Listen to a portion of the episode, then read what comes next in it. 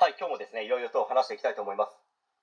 え今回はですね、29歳の男性保育士が女性を追いかけ殺害した件について、まあ、ちょっと語っていきたいと思うんですけど、夜ですね、ニュース番組を見ていた時に、まあ、この衝撃のニュースが目に入ってきまして、まあ、29歳の保育士と聞いてですね、びっくりしたのもそうですけど、見た目的にですね、少し影がありそうな印象は受けましたね。別にそんな感じの人なら全国にいるのではないかと思います。まあ、女性の殺害の他にもですね路上で女児に対してわいせつな行為をした犯人に似ているということで、まあ、今警察の方がですね、まあ、捜査をしているらしいです、まあ、誰もが気になるのでしょうけどこの容疑者はいつからですね保育士として働いていたんでしょうかね、まあ、その間何もトラブルはなかったんでしょうか、まあ、どんな考えでどんな思いで日々ですね幼児たちに接していたんでしょうかね、まあ、そういったことをですねついつい考えてしまいますよね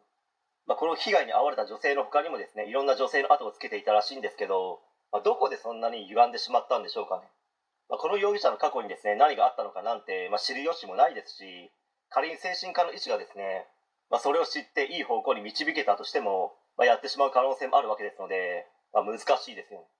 まあ、こういった人に関わらないでいられるのならば、まあ、それが一番いいんでしょうけど人は見た目ではどんな人間か分かるわけはないですので、まあ、ある程度その人がですね Twitter やブログなどで、まあ、自分の考えなどを常に発信しているのであればまあ、大体のですね人間像というものが見えてきて、まあ、それで判断できる部分はあるかと思います。しかしそれもないのに人を見抜けと言われても一か八かのギャンブルですよね、まあ、ここで発信し続けることは本当に重要という話に、まあ、急に変わりますけど、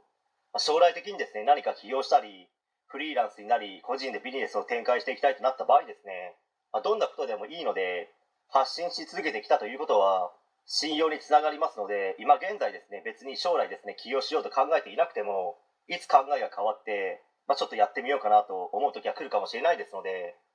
発信の方はし続けて信用の土台を作っておくことは大事だと思います。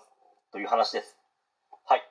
えー今回は以上になります。ご視聴ありがとうございました。できましたらチャンネル登録の方よろしくお願いします。